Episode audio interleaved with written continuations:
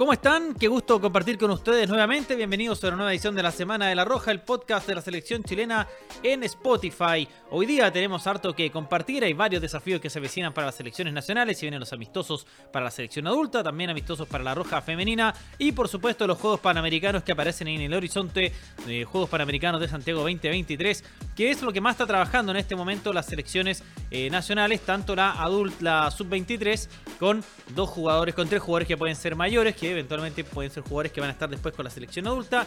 Y también, por supuesto, la Roja Femenina que se alista también para intervenir en los Juegos Panamericanos de Santiago 2023. ¿Cómo está Vicente? Bienvenido a la Semana de la Roja.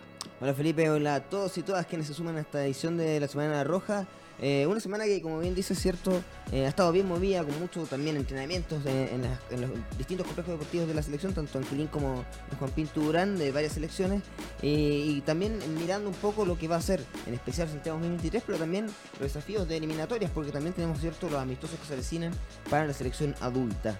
Así que cuando quieras empezamos ya a revisar lo que se nos viene. Vamos, por supuesto, con lo que se nos viene acá en las selecciones nacionales. La próxima eh, esta semana, digo, hubo microciclo. y muy probablemente los próximos días también van a haber eh, trabajos, pensando en que eh, se vienen los Juegos Panamericanos, no hay actividad en el fútbol nacional, entonces es una buena oportunidad para que los futbolistas trabajen. Durante toda esta semana, por supuesto, hubo microciclo de la Roja Sub-23. La semana pasada les contábamos quiénes eran los jugadores que habían sido eh, convocados a esta nómina. Las vamos a repasar también en algún instante. Pero siempre es bueno, por supuesto, para el profesor tener la oportunidad de ver a nuevos jugadores, eh, trabajar con jugadores del medio local.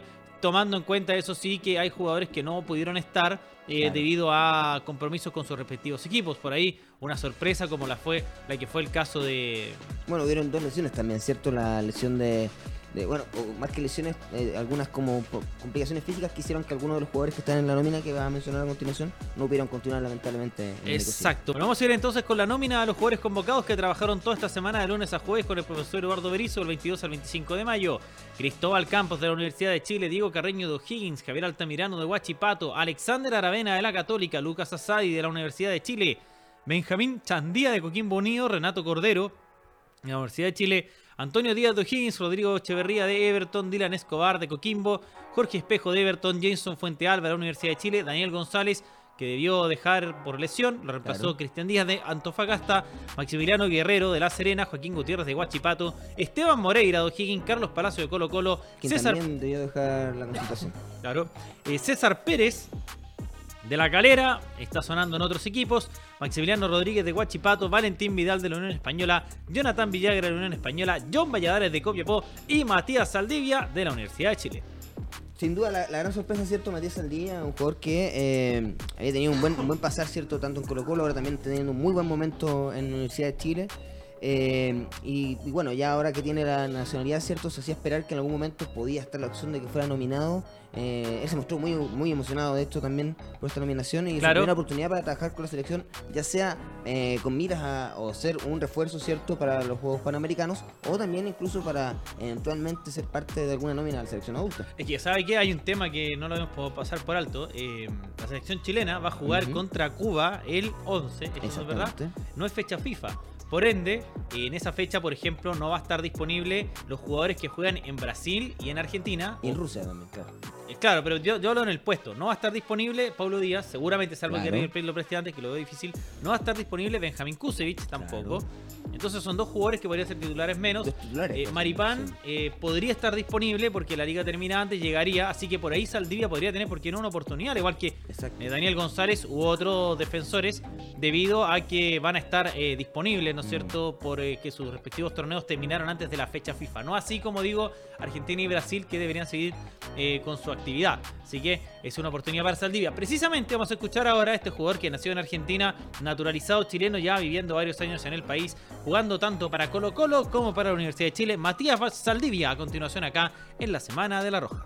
Estamos hace muchos años acá en el país y, nos trataron siempre de la mejor manera, entonces es un orgullo representar este, este escudo a este país.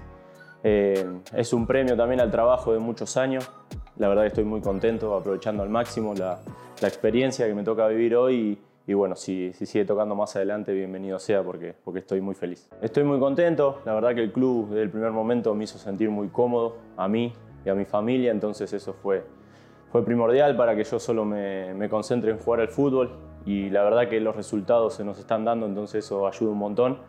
Y yo estoy contento con el club y creo que el club también está muy contento conmigo, así que esperemos seguir, seguir sumando. Aprovechando al máximo cada entrenamiento, mostrándome, eh, incorporando conceptos que, el entrenador eh, quiere, siempre los entrenadores quieren cosas distintas, entonces hay que, que acomodarse rápido, pero como te dije antes, aprovechando un montón, eh, disfrutando al máximo, porque, porque bueno, como dije antes, esto es, es un premio y lo quiero aprovechar de, de la mejor manera y, y tratar de, de, aprovecharlo para más adelante. Buenísimo, eh, estoy con todos chicos de 23 años, que eso se hace, se hace notar. Eh, la verdad que los chicos están en un ritmo bárbaro y a mí me viene bien porque, porque me tengo que subir un poquito el nivel para, para estar a la par de, en el ritmo, así que eh, bueno, un poco aportando mi experiencia en lo que pueda, hablando con, con los chicos, dándole consejos de, desde lo que me tocó vivir, pero en lo personal eh, incorporando siempre conceptos para, para seguir mejorando. Oiga, es importante no solo de Matías Saldivia, sino la cantidad de jugadores de la Universidad de Chile que hay convocados sí. en este microciclo. Bueno, que muestra el buen momento que también está pasando el club. Claro, tomando en cuenta también hay jugadores de Colo Colo, por ejemplo, que no pudieron ser llamados por estar obviamente en, en una situación de, de, de, jugar torneos internacionales. Claro. Lo mismo que Palestino, ex italiano, ahí podríamos visto, haber visto varios más, a Tomás Ahumada, a Bruno Bartichotto. Eh, de Colo Colo hay varios nombres, Vicente Pizarro, Jason Rojas, eh, Bruno Gutiérrez. Que han sido habituales en la nómina de, quizás, de porque no, claro, no podían estar justamente por ese tipo de, de, compromisos, pero la Universidad de Chile que tenía la posibilidad metió a varios jugadores en esta nómina y varios jugadores a seguir. Uno de ellos es Lucas Asadi, que ya viene brillando en la sub-20. También eh, abrimos el micrófono con él. Conversamos con Lucas Asadi acá en la Semana de la Roja. Nos cuesta un poco más de qué ha significado para él este microciclo, como proyecta también su trabajo en la selección adulta. Eh, los valoro de buena manera, eh, siempre contento de venir a trabajar acá a la selección, a la sub-23 con el profe y también de conocer a nuevos compañeros de otros clubes y poder entrenar con ellos y hacerlo de la mejor manera. Siempre es positivo trabajar con ellos porque ellos, aparte de mirar para los panamericanos, también miran para llevar jugadores a la selección adulta, así que siempre trabajar para eso, para estar en los dos lados. El semestre creo que personalmente fue de menos a más. Eh, si bien no partí jugando, lo terminé haciendo y también siendo llamado a esta sub-23 que me tiene muy contento y muy motivado. Hemos trabajado bien en el club, por eso estamos siendo nominados acá. Siempre con el buen trabajo en el club va a seguir siendo llamado acá y eso nos tiene muy contentos a mí a mis compañeros y también a los de los otros clubes. Oye, Asadi ha estado en absolutamente todas las selecciones. Creo que le falta solo, no sé si ha tenido nominaciones a la adulta directamente. Sí, pues sí, creo, debutó, que, sí, pues, creo que debutó, sí. Eh, así que efectivamente tiene eh, nominaciones en todas las, las, selecciones posibles. Que creo que desde la sub-15 incluso ha estado el nombre de Asadi.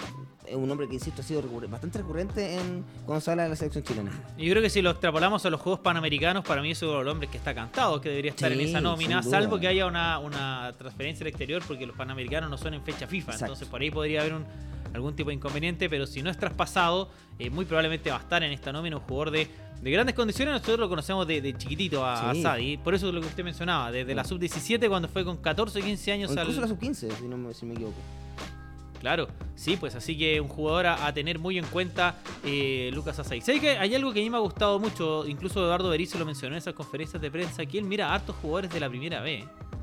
Eh, o mira harto la primera B, más allá de si termina llevando jugadores o no. Y hay un chico que eh, ya había debutado el año pasado, que estaba ganando minutos y que volvió a ser llamado. Hablamos de Maximiliano Guerrero, jugador de Deportes La Serena. Compartimos con él también un jugador a tomar muy en cuenta, tan solo 23 años. Maximiliano Guerrero a continuación acá en la Semana de la Roja. Bien, me lo tomo de buena forma. Me había estado preparando para, para este momento. Me había estado entrenando al máximo. También en los partidos lo estaba haciendo, tratando de hacer de la mejor manera, así que, que, me lo tomo de buena forma y muy contento. Creo que se ha visto reflejado en los partidos, si se, si se refleja un poquito, eh, me he sentido bien, muy cómodo, con alta confianza, así que lo tomo de buena manera. Me he sentido muy contento, conocí a un par de compañeros y también me había puesto como meta llegar nuevamente a la selección y vestir la roja, así que muy contento de, esta nominación y espero hacerlo de la mejor manera es un orgullo y es algo que uno sueña desde pequeño cuando, cuando se propone ser un jugador profesional. vestir la camiseta de la roja es, es lo máximo. Bueno, a propósito de Maximiliano Guerrero Vicente, me acordaba de profesor Eduardo Berizo cuando hablaba de Ya. Paolo Guajardo, perdón, que él mencionaba, eh, o sea, perdón, que se decía que quizás era un nuevo Pato Yáñez, porque acuérdense que el Pato Yáñez, ¿Ya? perdón, él llega a la selección adulta desde la segunda división. Exactamente. Es de los pocos jugadores que ha... Me acuerdo en su momento también Omar Carabalí estuvo nominado, me recuerdo, en Tiene una nómina de la selección adulta. Así es. Y fue un eh, caso extraordinario porque de ahí hace mucho tiempo, cuando- precisamente con Patricio Yáñez, había sido la última vez que un jugador había llegado a una nómina a la adulta para eh, partidos de clasificatoria, me acuerdo. Estaba en San Luis de Quillota en ese en momento, en el mismo equipo del Pato Yáñez, pues. Exactamente. Y ahora, bueno, quién sabe, Maximiliano Guerrero, un jugador que está a gran nivel en Deportes La Serena, teniendo la oportunidad de, de, quién sabe, de estar eh, ahí en la, en la en la nómina una de los Panamericanos. tan- tanto Panamericanos como quién sabe si es que puede terminar. Esa es la gracia también de este trabajo en conjunto, ¿cierto? Bueno, el mismo técnico, ¿cierto? Pero este trabajo que está haciendo Eduardo Berizo que eh, tiene dos, de hecho él también lo ha comentado, que tiene dos funciones en el fondo, ¿cierto? Una en el futuro próximo, obviamente, que es eh, apuntalar un equipo y armar un equipo eh, competitivo para los Panamericanos de, de- de octubre, pero también eh, pensando un poco en lo que viene en septiembre, porque las eliminatorias vienen un poco antes incluso, eh, están los amistosos ahora, ¿cierto? Estos tres amistosos ante Cuba, República Dominicana y Bolivia, entonces es también una oportunidad para ir buscando nuevos valores, para también ir nutriendo a la sección adulta eh, en este proceso de recambio que se está viviendo.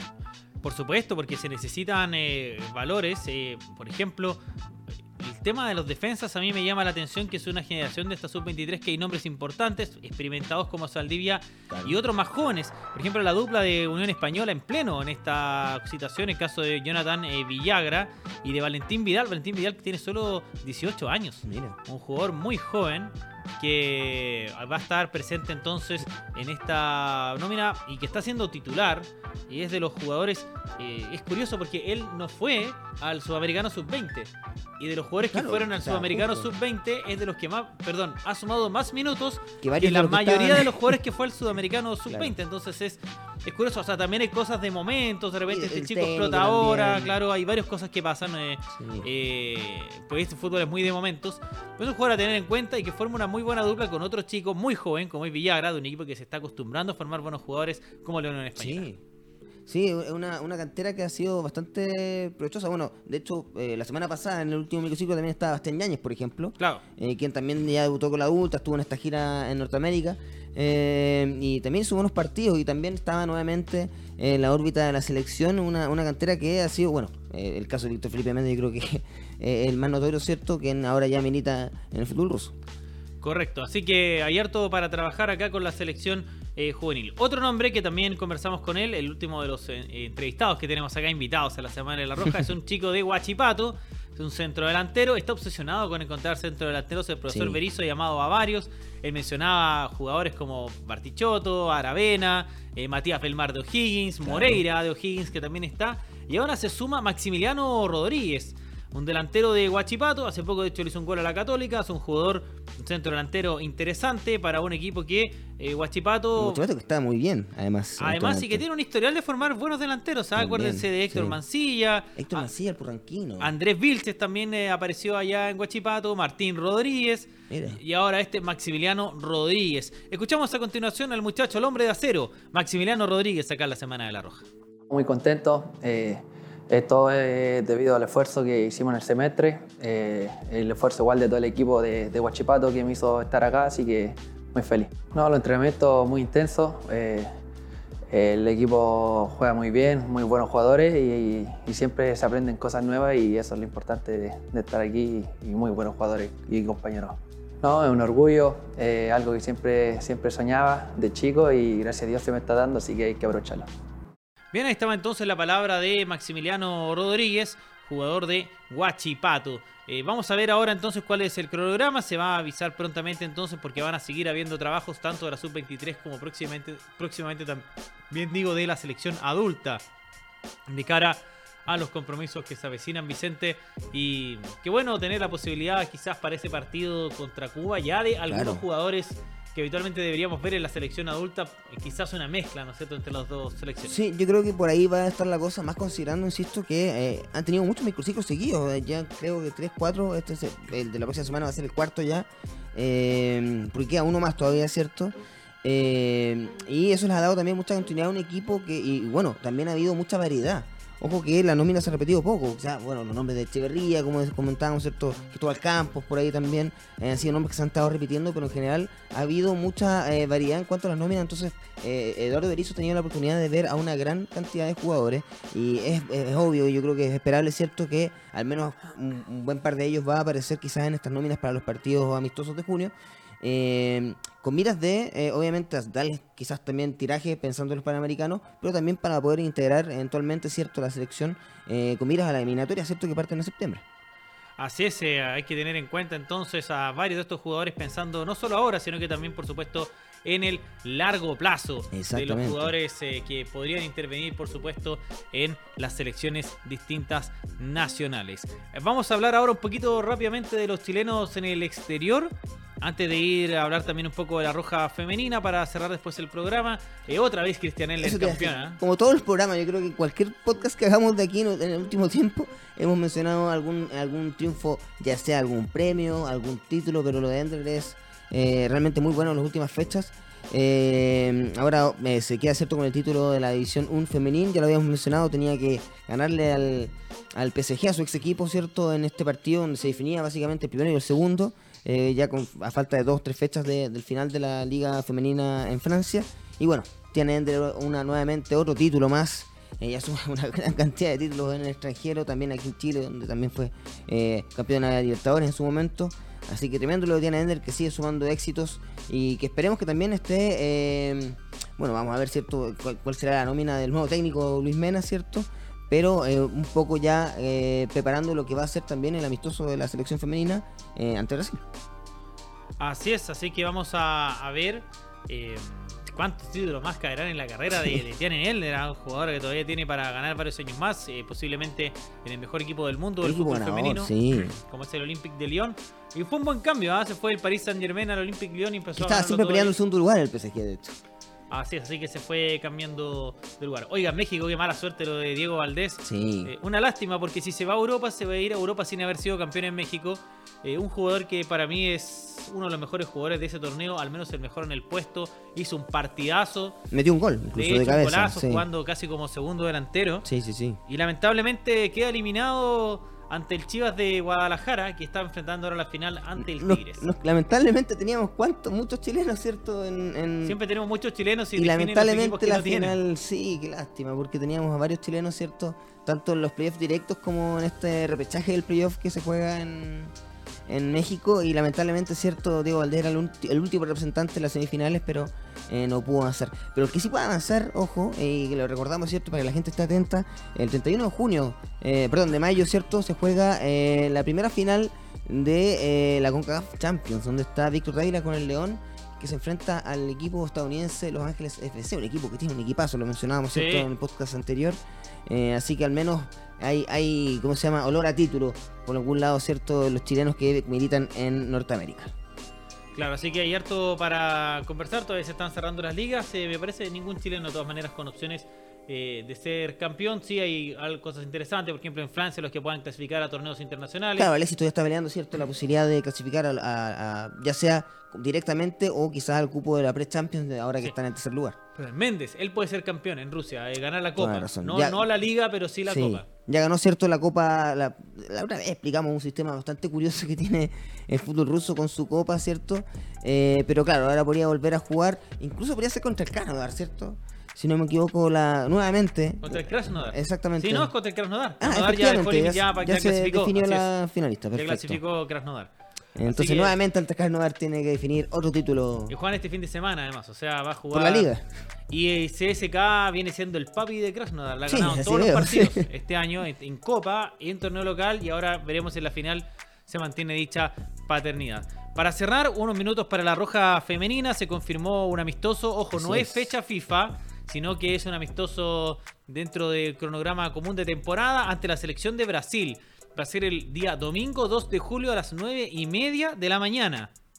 Este encuentro, para que tengan presente, a las 9 y media de la mañana, el partido de la selección chilena ante Brasil, repetimos, allá en Brasilia. En el Mare Garrincha. Correcto, correcto, en el estadio Mané Garrincha. Hablamos con el profesor Luis Mena, es un partido muy importante para él porque va a marcar su estreno como entrenador de la selección chilena femenina. Así que acá el profesor nos entrega sus opiniones respecto a este importante encuentro. Eh, buenas tardes, lo, lo tomo como, como un gran desafío.